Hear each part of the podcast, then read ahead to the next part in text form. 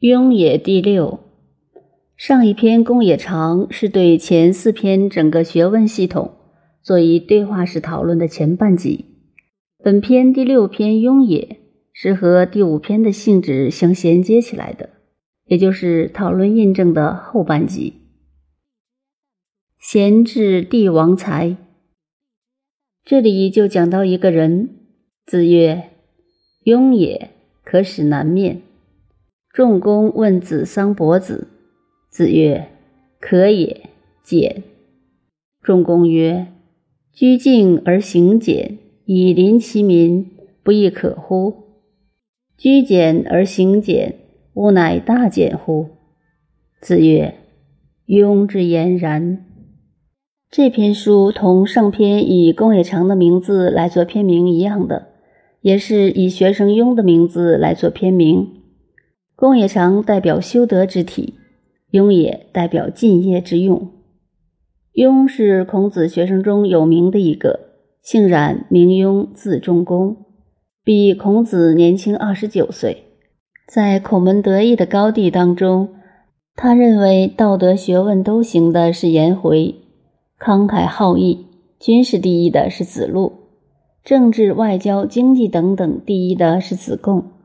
另一个他最得意的学生就是冉雍，他认为雍也可使南面。所谓南面，就是说他有南面而王、君临天下的大才。孔子周游列国的时候，每个国家都怕孔子，因为他的排场太大了，一来就带了那么多弟子，而且他的弟子中各国的人都有。他的理想国中的各项人才也都有，冉雍可以做君王，宰相可由子贡出任，三军统帅子路可以站出来。这情形，诸侯列国有谁敢收容孔子？他在那里一待，谁都紧张。所以，从整个历史来研究孔子，就可以知道，他之所以伟大，之所以成为圣人。实在是其来有自，他不是没有办法，而是非常有办法。只要他头一点说：“你们干吧”，问题就大了。以他的三千弟子，在春秋战国时，随便哪一个大国都吃不消，都可以被他拿下来。但是孔子不走这条路，为什么不走这条路？这种道德修养就值得我们研究了。如果对当时的史料不清楚，好像孔子只成为圣人是读书人被逼得穷到无可奈何才做了圣人，那就完全错了。这点值得我们特别注意。孔子提出来“庸也可使南面”，这是说冉雍这个学生有帝王之才。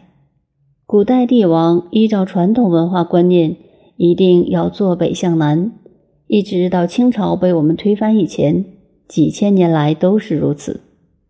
古时南北正向的房子，老百姓是不准修的。尤其在清代，老百姓如见南北正向的房子，地方官一向上报，就要论罪灭九族的。老百姓向南的房子有没有？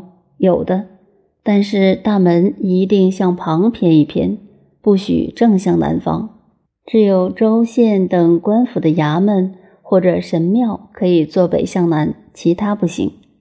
这是中国专制时代建筑方向的规矩。还有北京的房子，在过去绝不能高过宫殿，否则就是犯罪。所以“南面”这两个字，在古文中往往就是称帝称王的代名词。我们在这两篇书上看得出来另外的一个道理。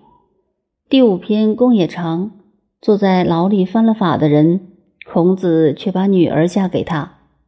第六篇则讲可以做帝王的是冉雍，而冉雍本来是最可怜的人，他的父亲很不好，出身于贫贱家庭。如以阶级观念来讲，他的父亲是所谓的下等人，可是他的儿子却资质非凡。由这两件事例。可以看出，孔子在中国上古时代那种注重阶级的社会里面，他并不考虑到这些。他只问一个青年，他个人是不是人才？如果是一个人才，该如何就如何。所以后来他也一再鼓励冉雍。当然，冉雍下意识中也会有一种心理：自己的出身、自己的家庭如此，难免心理上有点自卑感。孔子就告诉他，不必要存有这种心理，一个人要靠自己站起来。所以这两篇书第一个提到的人，都是在困苦艰难中有孔子的培养，学问德业，才能有所成。说到冉雍，他有一天提出一个问题来问孔子，讨论到子桑伯子这个人，在《庄子》这部书中也曾经提到过，他非常豁达。在秦汉以后的文化中，用“豁达”这两个字很有内涵。实际上，写汉高祖也有这种字句，“达者”指度量的宽大，讲的好听点是豁达，讲的难听点就是吊儿郎当，一种满不在乎的态度。穿衣服时领带都打成歪的，扣子也扣不好，说不定领子也经常翻起来，这个样子也有一半像豁达。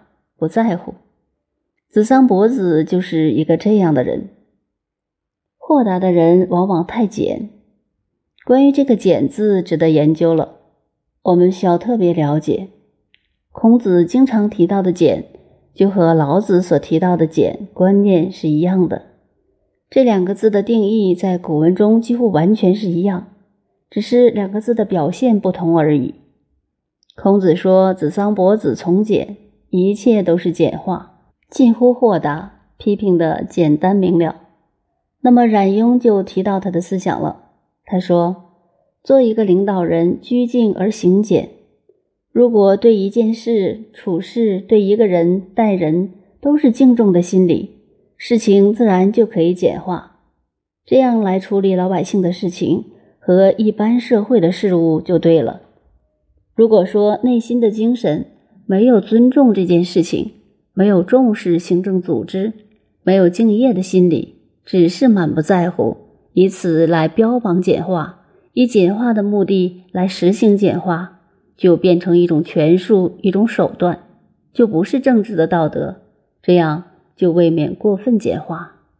在我们历史文化上，做领导人的要注意所谓“上有好者，下必甚焉”。